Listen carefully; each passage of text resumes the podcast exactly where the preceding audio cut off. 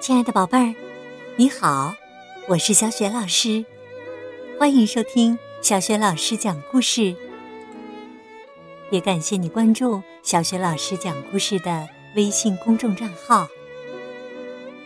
下面呢，小雪老师带给你的故事名字叫《桃花源的奇遇》，选自《写给儿童的传奇故事游戏书》系列绘本。好啦。故事开始啦！桃花源的奇遇。传说呀，晋朝时有一个靠打鱼为生的渔夫。这一天呐，他突发奇想，想要乘船去远处看看。于是他跟随河流的流向。不知不觉，竟来到了一处像仙境一样美丽的地方。这里两侧都是茂密的桃林，一眼望不到边际。微风吹过，桃花的花瓣纷纷从树梢飘落。渔夫又惊讶又好奇，他撑着船继续向前。远处。若隐若现的出现了一座小山。仔细一看，山的中间好像有一道小缝，刚好够一个人侧身通过。渔夫只好下船，从山缝中钻了进去。没想到啊，走啊走啊，在他的面前竟然出现了一座村庄。这里的土地肥沃平坦，还有潺潺的流水和清幽的竹林。年轻人们在田中劳作，老人们围坐在一起聊天儿，孩子们在旁边嬉戏玩闹，到处充满了欢声笑语。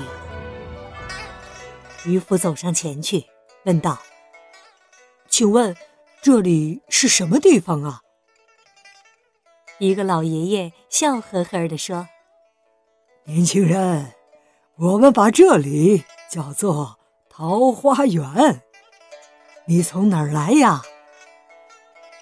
得知渔夫是从桃花源外而来，小孩子们都高兴地拍起手来：“太好了，太好了！我们从来没见过外面来的客人呢。”快给我们讲讲外面的事情吧！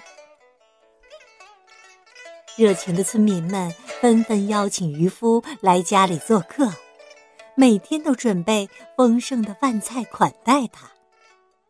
渔夫从大家的口中得知，原来呀，这些人的祖先为了躲避战乱和沉重的徭役，在秦朝时就结伴来到了这里，过起了。平静幸福的生活，再也没有和桃花源外的人有过交流。所以，当渔夫说起这些年经历的朝代更迭，大家都纷纷叹息不止。时间一晃，十几天过去了。渔夫虽然在桃花源过得很开心，但是想到外面还有自己的家人。于是决定离开。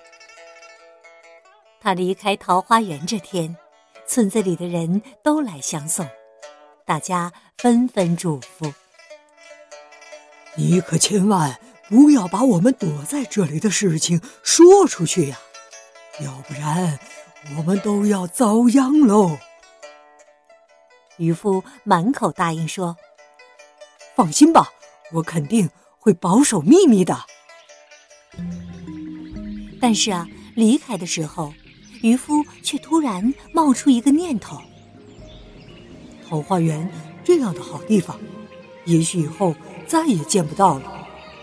要是我能留下标记，以后再回来，就方便多了。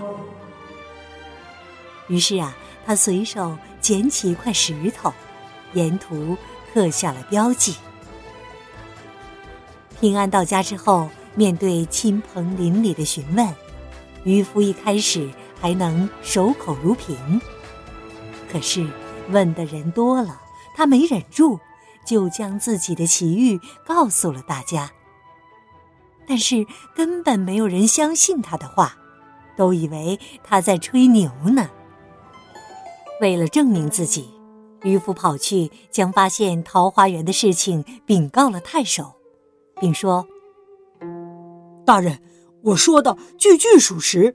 如果您找不到我说的地方，任凭大人发落。太守一听，有些动心了，于是派人跟着渔夫去寻找桃花源。可是，一群人找啊找，却根本找不到渔夫说的地方，反而迷了路。他们只好。垂头丧气的无功而返，太守生气极了，觉得渔夫是个骗子，于是命令手下把渔夫关进了大牢，一辈子都不能再出来了。